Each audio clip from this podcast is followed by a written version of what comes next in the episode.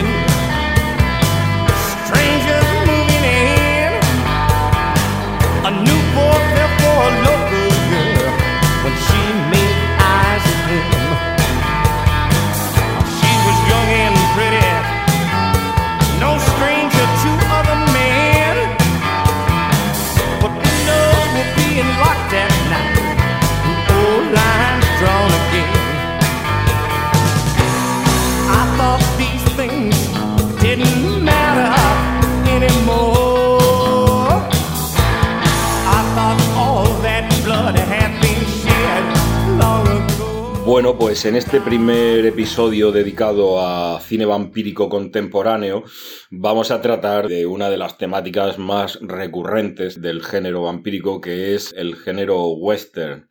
Y para ello hemos escogido cuatro películas que pensamos son las más representativas de este mix de, de- de géneros, como son Abierto hasta el amanecer, Los viajeros de la noche, Vampiros de Carpenter y 30 días de oscuridad. Unas películas con unas temáticas un tanto locas, ¿no? Un poco... Sí, sí, realmente son películas muy excesivas, ¿no? Las, las cuatro, yo creo. De todas maneras, eh, a ver, son películas que realmente nosotros hemos visto eh, o vimos en nuestro momento adolescente, ¿no? O juvenil. Y bueno, esta segunda eh, visita que hemos hecho a ellas, puede ser que alguna de ellas se caiga, ¿no? Sí, ya, ya, ya, no somos de- los, del mito, digamos, adolescente, puede ser, ¿no? ya no somos los mismos. No, no, no, hemos cambiado vampíricamente. Sí. Pues si te parece, empezamos por la, por la más antigua, que es Los viajeros de, de la noche. Ajá.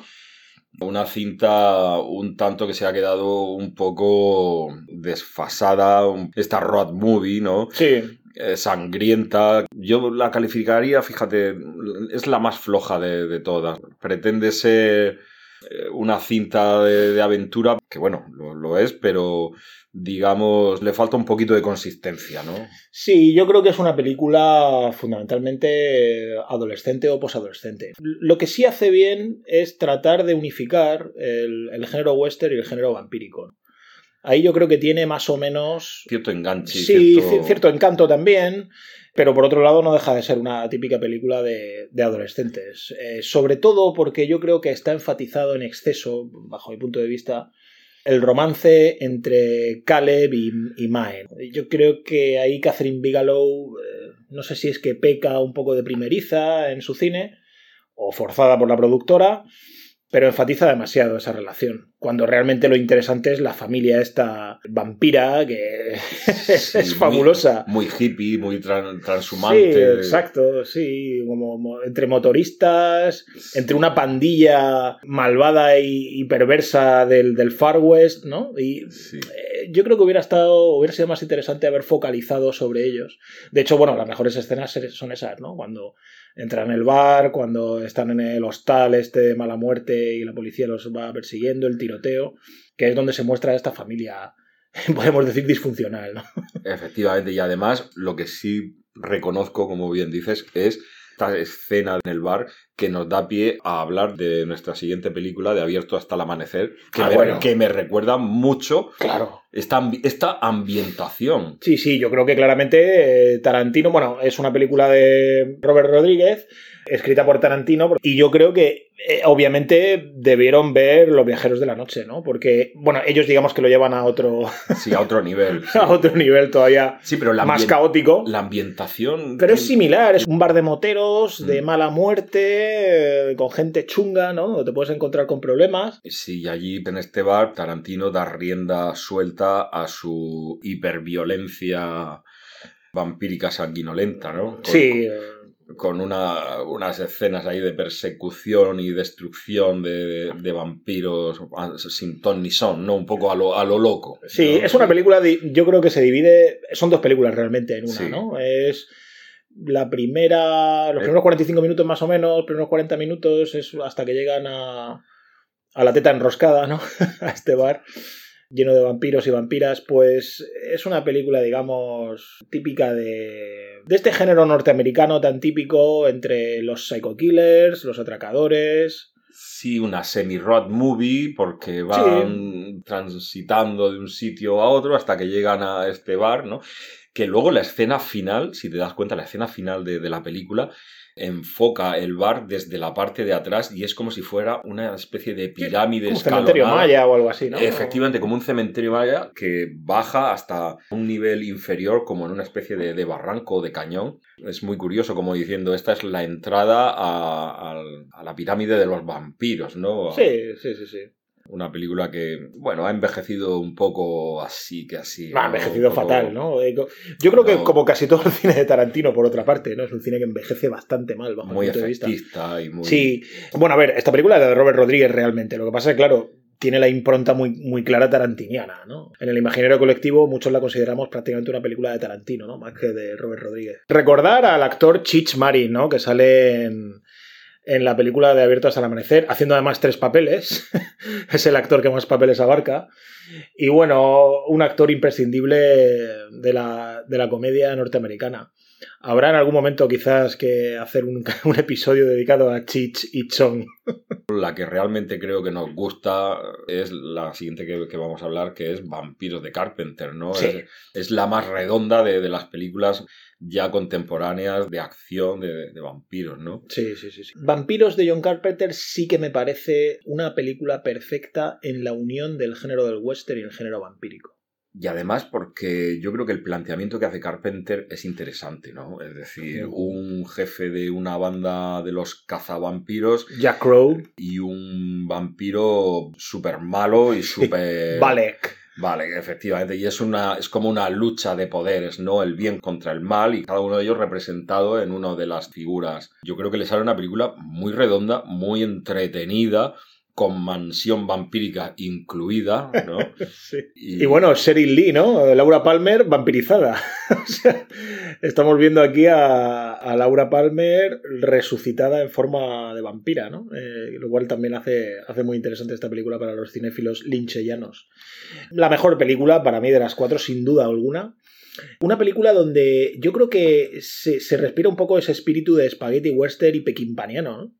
Sí, porque además no, no escasean en absoluto las escenas de acción, de violencia. Comenzó a poner tan de moda que es el vampiro autoinmolándose con el, con el sol, ¿no? Esto ya lo vimos en Los viajeros de, de la noche, como se incendiaban y explotaban con la presencia al, al contacto con el sol y, y bueno, da mucho juego, ¿no? Muy- Sí. Es muy efectista. Sí, sí, sí, sí, sí. Pero efectista eh, con respecto a la narrativa, lo cual queda bien, ¿eh? No, no efectista cara a la galería, ¿no? Que es lo, lo que no interesa.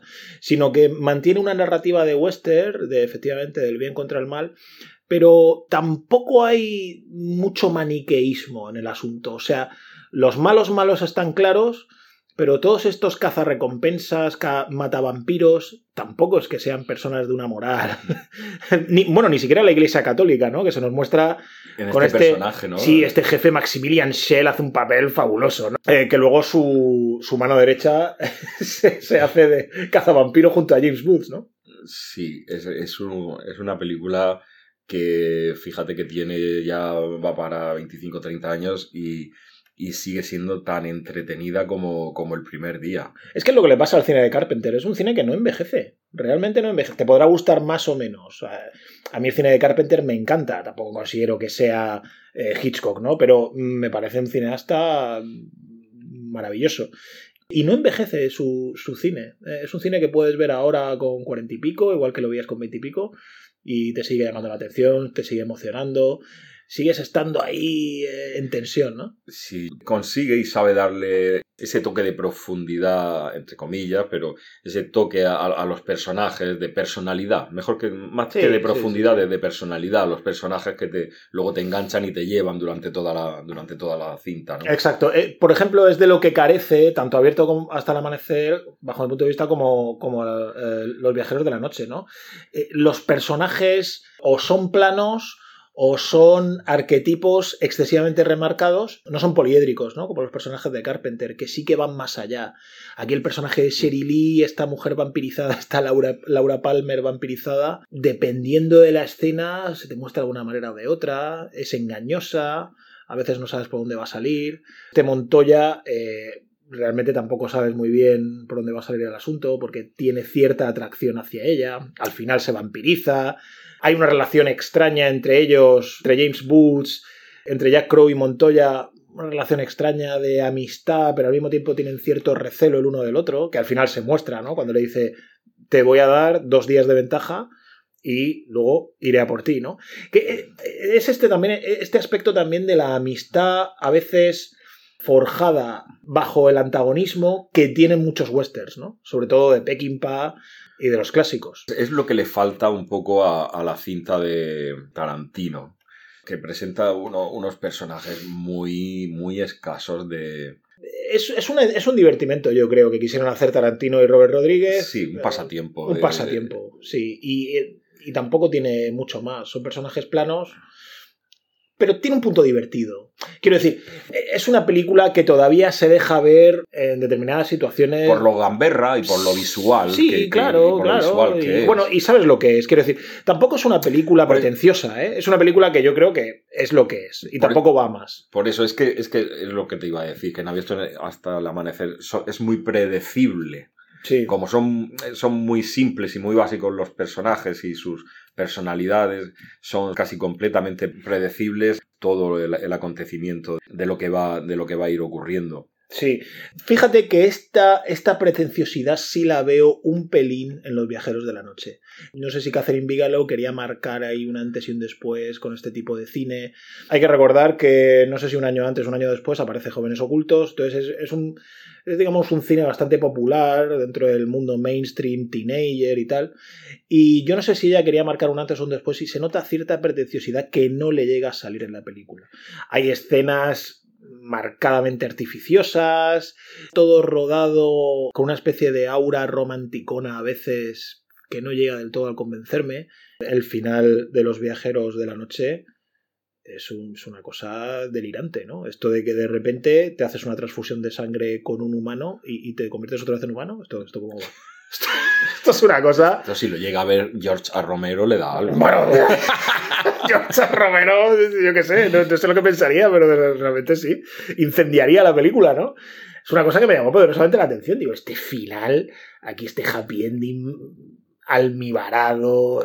No sé, no, me gustó nada, la verdad. Y, y sobre todo, insisto, ¿no? Lo que, hemos- lo que he dicho antes, que tenía mucho más recorrido que el guion se hubiese basado en la familia esta, digamos, entre comillas, desestructurada o disfuncional de vampiros que yo creo que daba mucho más juego que no todo el rato sobrevolar sobre el amor entre el Caleb este y la Mae, que no llega realmente a nada, ¿no? Al final es una historia que te han contado 20.000 veces por cualquier lado. Fíjate, yo de este bloque de, de películas, yo creo que la, la que más asocio a este género es la, la última que nos queda por comentar, que es 30 días de oscuridad, una película del 2007 que tiene sus orígenes en un cómic que se publicó en el año 2002 por Ben Temple Smith y Steve Miles. Una película donde unos vampiros deciden atacar un pueblo que está en el, prácticamente casi, casi en el Ártico.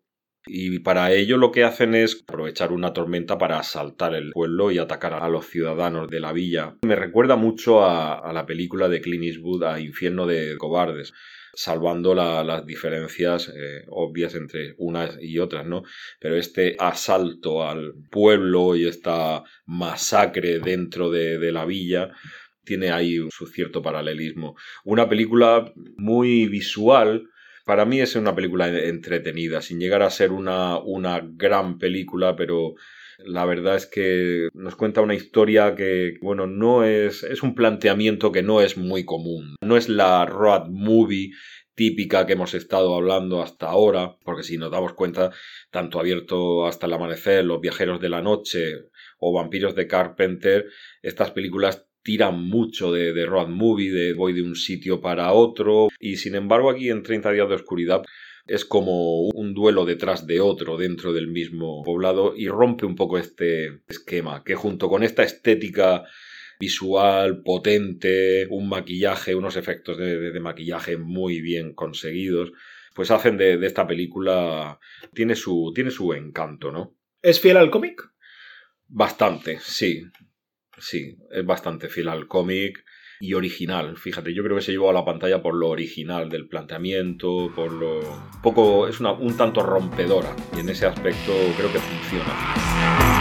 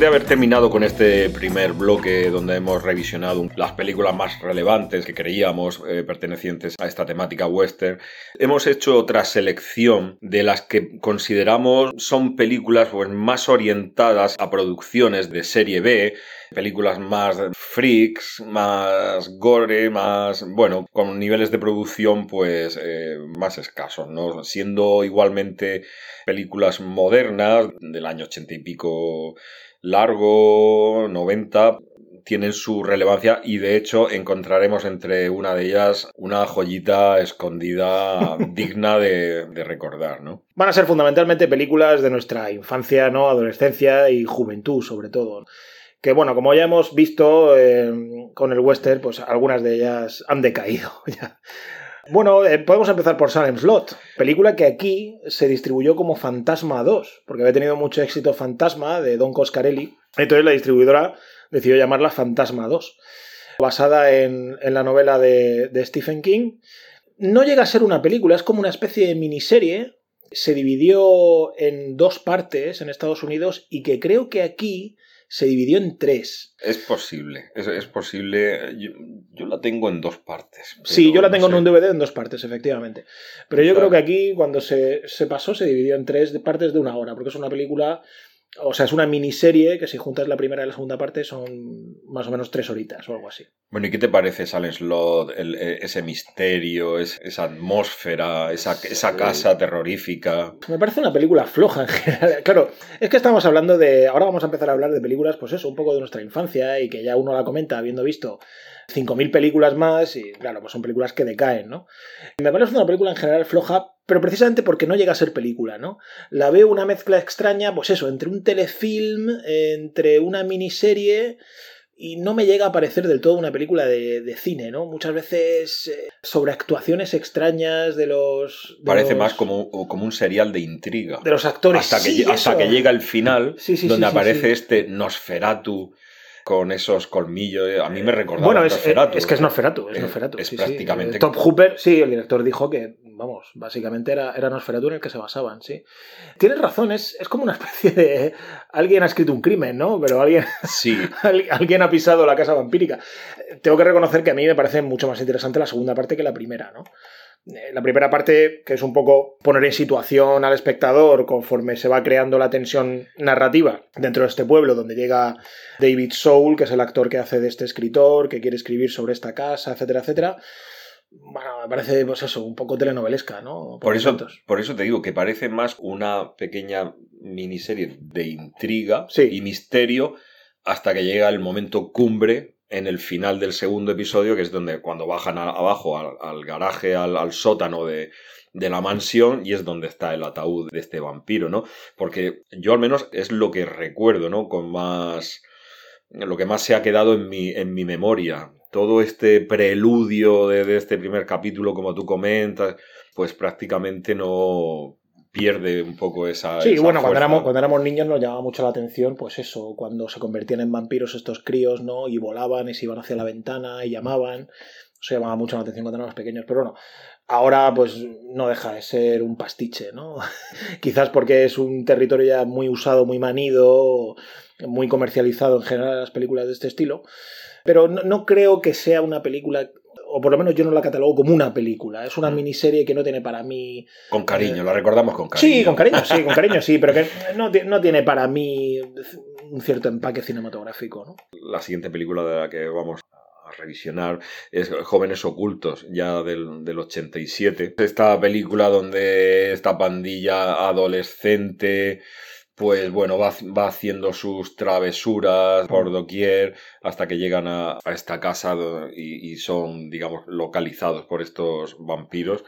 Bueno, pues otra, otra película de, de- de adolescentes que fíjate, no, no, no recuerdo con, con especial... con- Nada, nada, una película No recuerdo nada remarcable. flojísima. Yo ya en el momento que la vi, hombre, a ver, no, no la vi con siete años, ¿no? Es del 87, pero en el momento que la vi, que debería tener, pues, no sé, 14, 15, no me acuerdo qué edad debería tener, o 13, ya, ya en ese momento tampoco me pareció interesante. Parece me intenta mezclar esta Sí, estética adolescente Sí. con el vampirismo y Es un poco la precursora de Crepúsculo, de todas estas patrañas, yo creo, en Y algún aspecto, ¿no? sí, Es como el crepúsculo de los hipsters o el crepúsculo de los nostálgicos Sí. de. ¿no? pero date cuenta cómo de dos años antes, prácticamente en la misma fecha y también prácticamente una película casi que iba a decirte de adolescentes como Noche de Miedo de Tom Holland, bueno, me parece un peliculón. Hombre, Eh, al, al lado de Jóvenes Ocultos es una obra maestra. Vamos, eh, Peter Vincent Matavampiros, Sí, eh, por el sí, papel protagonizado por Roddy McDowall. Esta cinta Noche de Miedo sí sabe incorporar elementos muy interesantes. Mez- Mezclas la mansión, la chica joven, un poquito de erotismo y haces un cóctel ahí de una película no solamente vampiros, sino además otros monstruos también.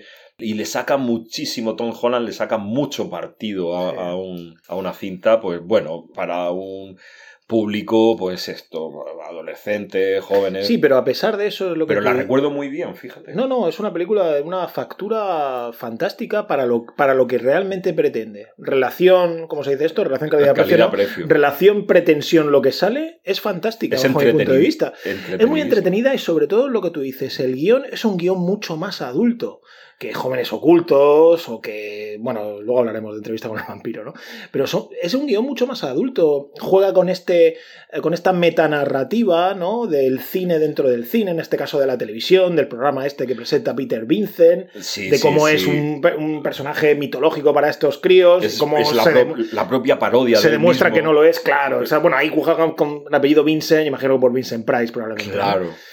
Que luego eh, retomaría Eduardo Manos Tijeras Tim Burton, ¿no? haciéndole su homenaje. Pero que sí es verdad que, que es, es una película que tiene unos componentes mucho más interesantes en cuanto al guion. Y además es Y, el y ojo, el tratamiento formal, ¿eh? porque la conversión de Chris Sarandon en vampiro es muy interesante. El tema, lo que tú has dicho, cómo seduce. Es eh, un seductor, es un vampiro seductor. Eso es, ese, es que el vuelve vampiro- a los orígenes clásicos de Drácula, que se enamora de la novia de- del protagonista Eso es, eso es. y vuelve ahí a la raíz clásica de Drácula. Entonces sabe hacer una película moderna, pero con la narrativa clásica Sí, de, sí, de sí. Drácula y lo mezcla todo de una manera y con este toque de humor de, de, de Peter Vincent, Matavampiros. Bueno, bueno, es, es que es buenísimo. Sí, es una película muy, muy Y entretenida. una música muy bien elegida, una, una- Es una película fantástica que no ha envejecido nada mal. Sí, efectivamente. Una película también muy ochentera fue Vamp, ¿no? Esta película de comedia terrorífica o terror cómico, protagonizada por estos dos personajes pseudo universitarios que van en busca de juerga a un local de striptease. Y lo que se encuentran es con una magnífica, que yo creo que es lo único salvable, una magnífica Grace Jones haciendo de una vampira que se llama Katrina, que bueno, trata de vampirizarlos.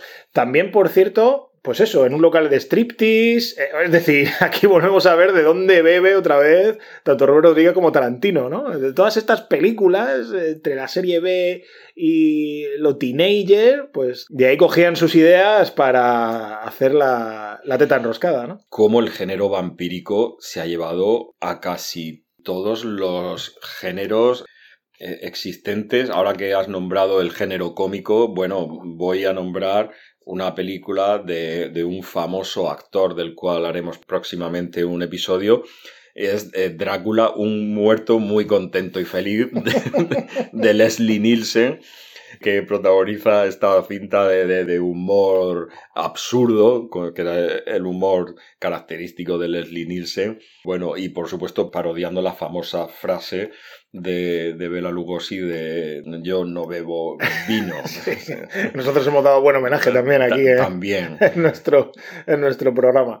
Sí, y este, este estilo de comedia pues se ve claramente también en la animación, ¿no? Vampiros en La Habana de Juan Padrón, esta película cubana que es fantástica, muy recomendable. Es muy original. Sí, es... es Enla- muy- enlaza el tema vampírico con el capitalismo, con las bandas de gángster, Sí, con la mafia de Chicago. con la comercialización de, Desde esta poción del vampisol. el vampisol. Eh, es, es, un, es una ida de, de olla total. pero, pero es fantástica, es muy, Muy graciosa, divertida. muy divertida. La recomendamos para ponerse, para ponerse a los críos, ¿no? Eh, Incluso hoy en día. Es una película Sí. fantástica de, de animación. Y bueno, ya entramos en terrenos, digamos, tenebrosos, ¿no? Nunca mejor dicho. Y arenas movedizas vampíricas. Entrevista con el vampiro del año 94. Una película que realmente detesto hasta la extenuación, tengo que decirlo así de claro. Una película de la que solamente diré que es pura retórica, pura fachada, puro maquillaje. Mucha cara Eh, bonita. Una película que no merece ni 20 segundos, ya le hemos dedicado 25. Pasamos. Y ahora sí que vamos a hablar de una película en la que quizás tenemos puntos de vista divergentes. Bueno, a ver, yo esta película hay algunos puntos que me gustan mucho de, de ella. Estamos hablando de Drácula de, de Coppola. Bueno, formalmente el título es Drácula de Bram Stoker. Eh, Exacto. dirigida por Francis Ford Coppola en el 92. Yo tengo que decir que a mí esta película, la combinación que hace Coppola de una narrativa muy clásica de Drácula con un estilismo visualmente muy potente, a mí sí me, sí me gusta. Creo que participaron incluso diseñadores japoneses para la confección de los trajes. La música me parece sublime también. Un Gary Oldman, bueno, que está, que está fenomenal. Anthony Hopkins haciendo eh, en su buen hacer de, su personaje. Es como hacer una revisión de un film clásico de Drácula de los 60 pero con todo el estilismo de los, de los 90 y con todos los efectos de, de- de los 90. Y eso es lo que me parece interesante de la película de, de Coppola, que retoma el punto de vista romántico del vampiro y el amor imposible de Mina y cómo, bueno, pues cómo lo presenta visualmente tan potentemente en la historia, muy bien narrada la historia, te va llevando. Me sigue gustando esta película, incluso 30 años después, fíjate. Es, es una película que yo creo que bebe, si te acuerdas, comentamos en Vampiros Modernos, creo que en la parte segunda, este telefilm de Jack Palance, dirigido por Dan Curtis, ¿no? Y el guion de. Richard Matheson. Y yo creo que bebe mucho de esa y de la de John Badham, ¿no? Que no hemos comentado porque consideramos que es una película menor, sinceramente, y porque es hiperromantizada, ¿no? Con este Frank Langella que hace de Drácula, es un poco un Drácula pasado por los tubos estos fluorescentes para ponerse moreno, ¿no? O algo así. A mí nunca me, me ha gustado la película de Badham, tengo que decirlo así, claro. Y bueno, yo creo que yo creo que Coppola bebe un poco de estas dos, ¿no? De este, él sí coge él el personaje de Vlad Tepes, de Draculae, de este hijo de Drácula, Vlad el Empalador, como el personaje, ¿no? Sí, Que- histórico. histórico y a partir sí. de ahí va haciendo este entramado romántico. Bueno, yo tengo que decir que es otra película que detesto profundamente. Y que en esta, en esta segunda yo hacía años, pero vamos, muchísimos años que no la veía porque ya en su momento no me gustó. Y tr- traté de buscarla en algunas plataformas, vi que no estaba o que estaba en algunas que yo no tengo. Y de repente descubrí que la tengo en mi filmoteca, en casa, en DVD. No sé por qué extraña razón. Bueno, pues Coppola incide en dos cuestiones fundamentales. En que es súper fiel al libro de Bram Stoker y en que no tenía presupuesto para efectos especiales. Él está todo el rato en los comentarios de este DVD con esa misma cantinela. Todo queda como en casa, ¿no? Es un, es un tema casero endogámico entre su hijo Roman, que hace los títulos de crédito, pone música, escoge música a no sé quién, hace determinadas letras, y luego la diseñadora japonesa Eiko Ishioka, que parece más eh, una película dirigida realmente por ella que por Coppola, todo se ha dicho. Parece una película relamida, amanerada hasta el paroxismo. Hay una falta de naturalidad en las actuaciones verdaderamente alarmante, bajo mi punto de vista. El papel que hace Anthony Hopkins, mm, bueno, me parece, una- un delirio. O sea, eh, porque claro, él, él hace hincapié mucho en estos comentarios en que la película es súper fiel al libro. Para empezar, el leitmotiv de la película es puro romanticismo. El libro no tiene esto. Hay que, eh, creo que lo dejamos claro ya en el capítulo segundo de Vampiros Modernos, pero el libro de Bram Stoker no tiene en ningún momento este aire romantizador que muchas películas le han querido dar y claro, que Coppola llevó a, a sus últimas consecuencias. También el personaje de Lucy se muestra de una manera extraña. Ya digo, Van Helsing, interpretado por Hawkins, es que parece que le falta un tornillo a ese hombre. Es muy estrafalaria eh, la, la interpretación.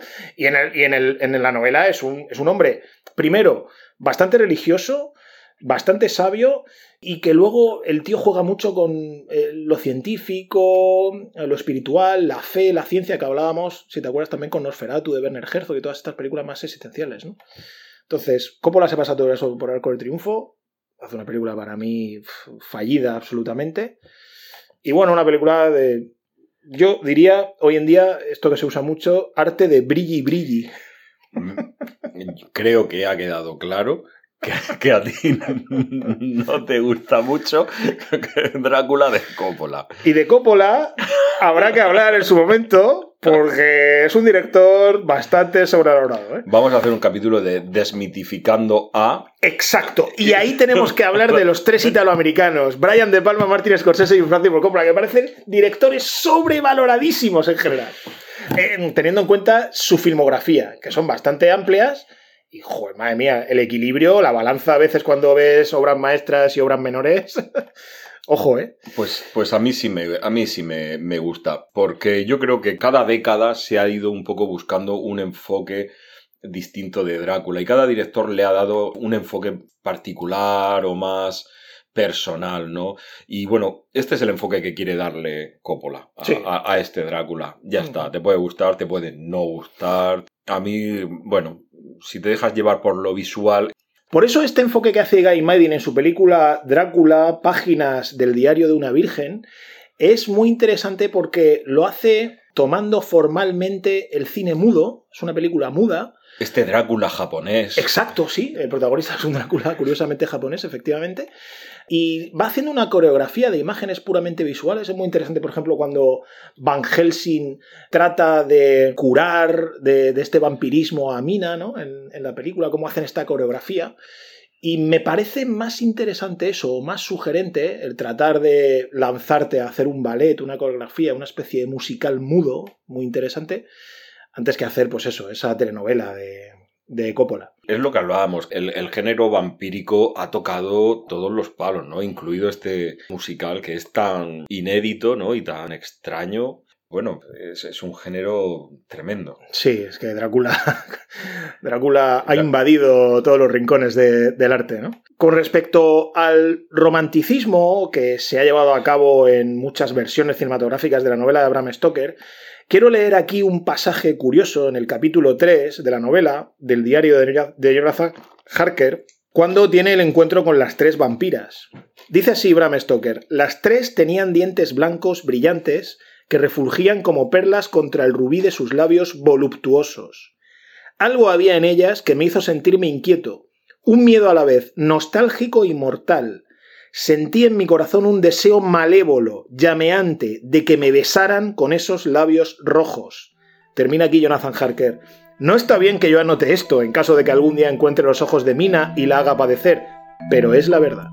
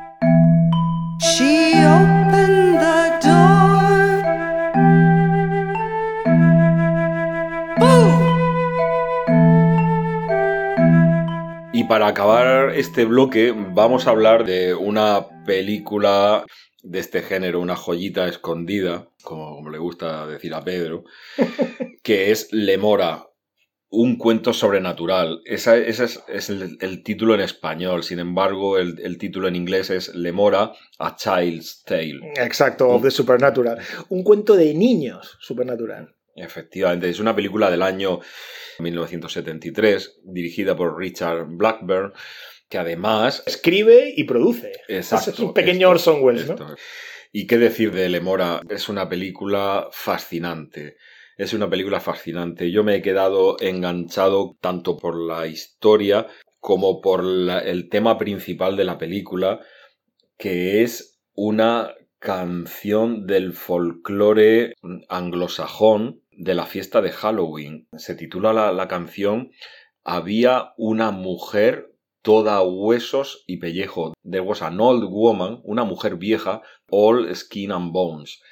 Y este título es parte de la letra de la canción de la película, que es una canción para niños para la noche de Halloween. Y es Que la, que la canta precisamente en la película. La Esta vi- Solange, ¿no? Que es una vieja. es una vieja y- Huesos también. totalmente y además... Es una especie de, Es el Renfield, ¿no? De Lemora, podríamos decir. ¿no? Efectivamente, pero además es que me he preocupado de ir más allá y recabar datos de esta canción. Esta canción trata de una vieja que está postrada en una cama y van a visitarla el carnicero para darle de comer, el médico para curarla y, la vieja no quiere ni comer ni hacer nada hasta que al final ella muere y se convierte en polvo.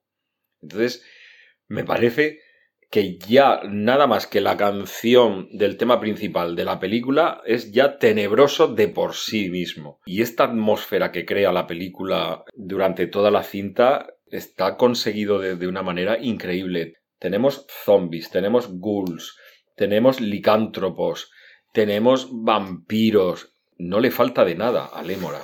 El padre de, de Laila, la, la niña protagonista, es un gángster que comete un asesinato en los cinco primeros minutos de la película y sale huyendo. Bueno, ese comienzo es comienzo de cine negro, de cine gángster, ¿no? Bueno, Prácticamente. Pegándole disparos ahí a. Totalmente, totalmente. Y luego años después, esta protagonista, esta niña, Laila, que representa lo inocente, lo virginal.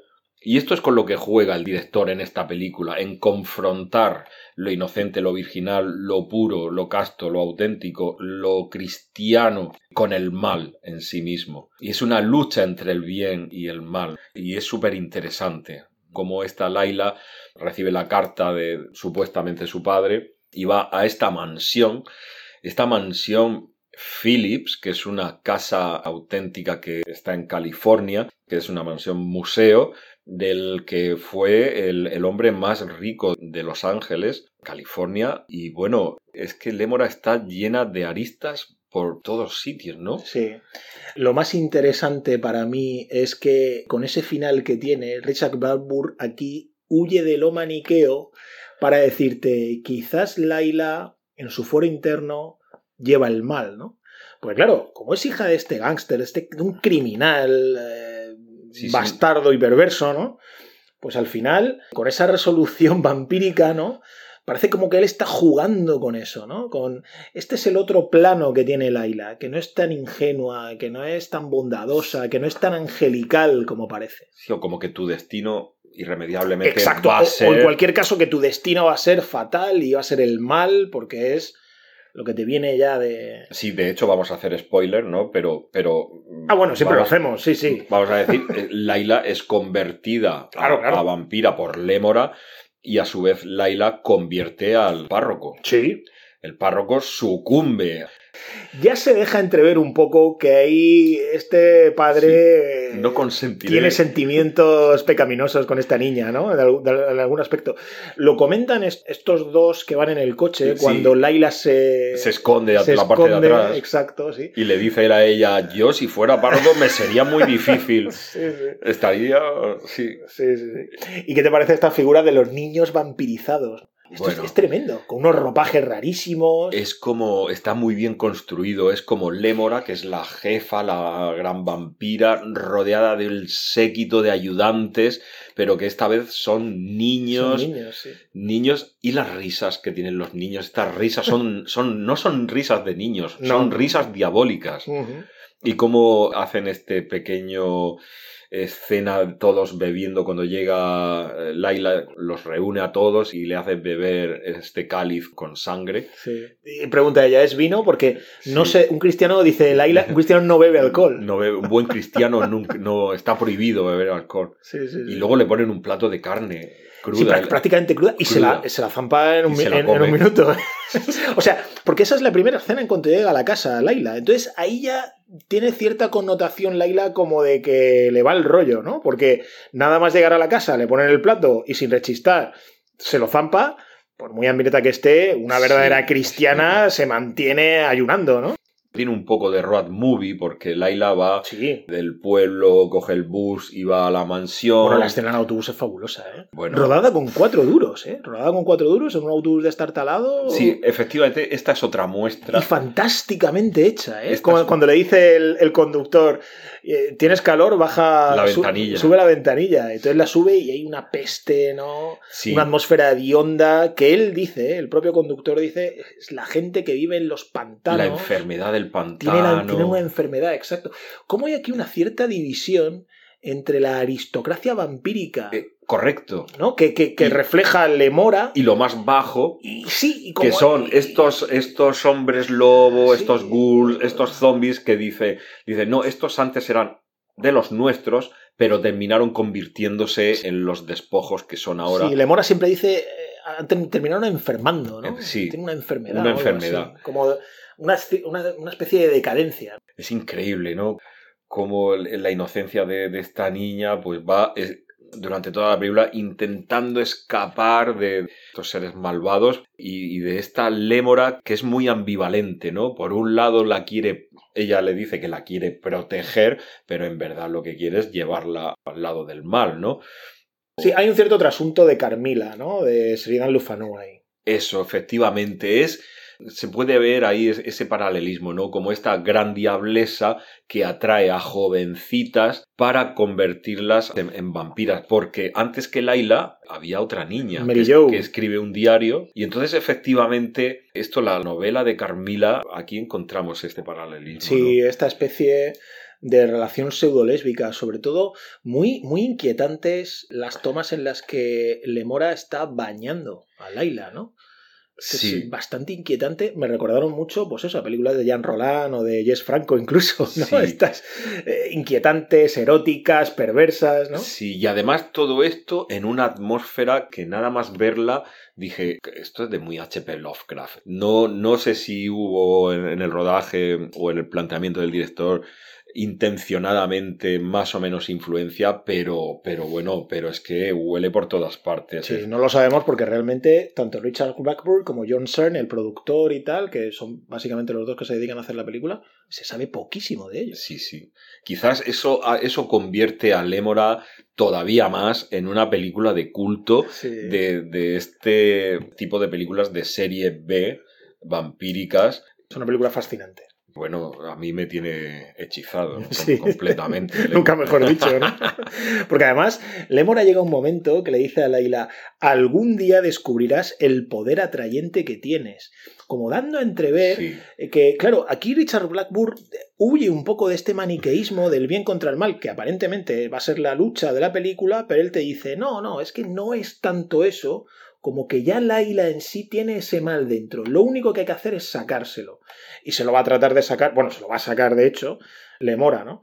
Y, y bueno, y ese, ese comentario tan tan absolutamente pérfido que le hace Lemora también, que dice, tu padre habla de ti como si estuviese enamorado de ti, ¿no? Que le dice a, a Laila en un momento, ¿no? Y claro, la cría se queda así, pero esta, esta no.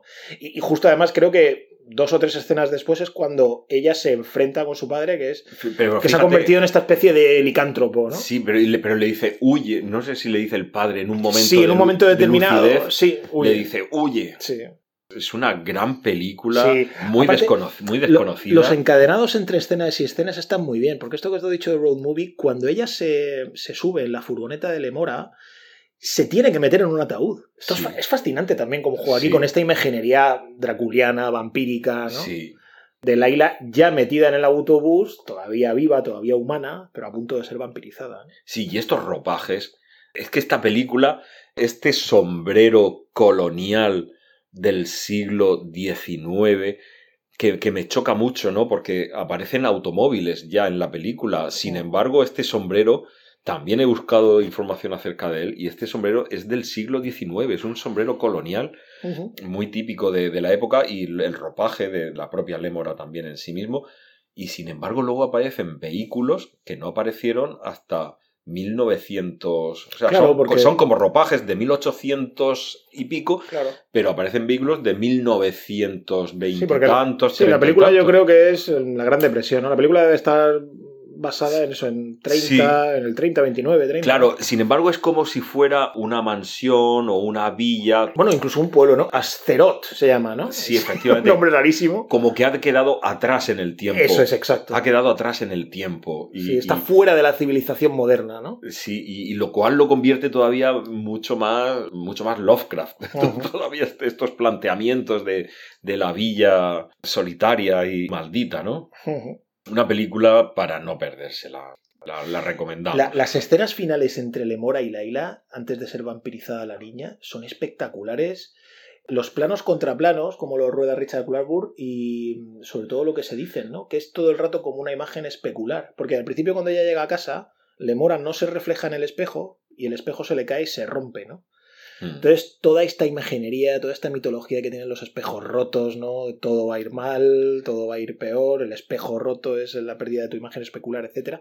Como esto se recupera luego en la escena final, donde una con otra están hablando entre sí y entonces la trata de convencerle Mora de que tienes que vivir una vida eterna, ser vampira es mejor que ser una don nadie, y la otra le dice, Claro, "No, es, pero- una, es una seducción. Sí, pero yo no quiero. Y la otra le dice, no, pero si en el fondo te fascina. Y se va viendo como a Laila poco a poco dice, pues quizás sí, ¿no? Se, se ve como reflejada de alguna manera. Sí, porque además al principio de la película Laila es presentada como una niña que ha salido del mal y el párroco precisamente incide en, en esto mismo. La pone como ejemplo, claro. Como un ejemplo mismo. de prácticamente de ángel creado por, por la iglesia. de que no ha seguido los, padres- los pasos del padre. Exacto, gracias a nosotros, a mí, a la iglesia, hemos creado un ángel aquí de carne, Sí, carne sí, y hueso, sí. ¿no? Sí. Una película tremenda, Lemora. Sí. Mm, Y cuando, cuando le pregunta a Laila, ¿qué eres? Porque le pregunta qué, no quién, le pregunta what. Dice, ¿qué eres, Lemora? Le dice Lemora, soy lo que todos queréis ser. Esto es tremendo, ¿no? Y prácticamente la película se acaba aire. Esto es fabulosa, ¿no? Fabuloso cuando le pregunta eso y entonces ya Laila parece que dice, bueno, pues ya está, vampirízame y ya está. Si eres todo lo que, lo que, lo que todo el mundo quiere ser, pues nada, pues Es tremenda. sí, sí, sí. Bueno, con la review de, de esta película, Lémora, un cuento sobrenatural, despedimos este episodio de cine vampírico contemporáneo dedicado a, pues, a estas películas más de tipo western, de tipo de serie B, road movies, con tanto cariño recordamos muchas veces, ¿no? Algunas más que otras. Algunas más que otras, unas más estéticas que otras. Exacto, exacto, sí. también y que, y que bueno, y que forman parte de, de este universo vampírico que fíjate tan de moda sigue estando hoy en día, ¿eh? Por supuesto. No, es que no, no quiero ni mencionarla, porque si a ti la de Coppola no te termina de hacer tilín, Renfield de Nicolas Cage. De su sobrino. eh, bueno, De su sobrino, todo queda en familia, ¿no? Eh, acabo de hablar cinco segundos de ella y no merecía ni, ni uno. Pero te voy a decir una cosa, que sepas que vuelve a, a parodiar Nicolas Cage la famosa frase. Ah, claro, claro, claro, claro. Para- que, que- para- que ya nosotros parodiamos en su momento. Claro, claro, él para no ser menos que Leslie Nielsen. Así que con esta review vamos a despedir el, episodio de hoy, deseándoos a todas y a todos un buen fin de semana y no dejéis de visitar nuestra página web www.cunlingus.com.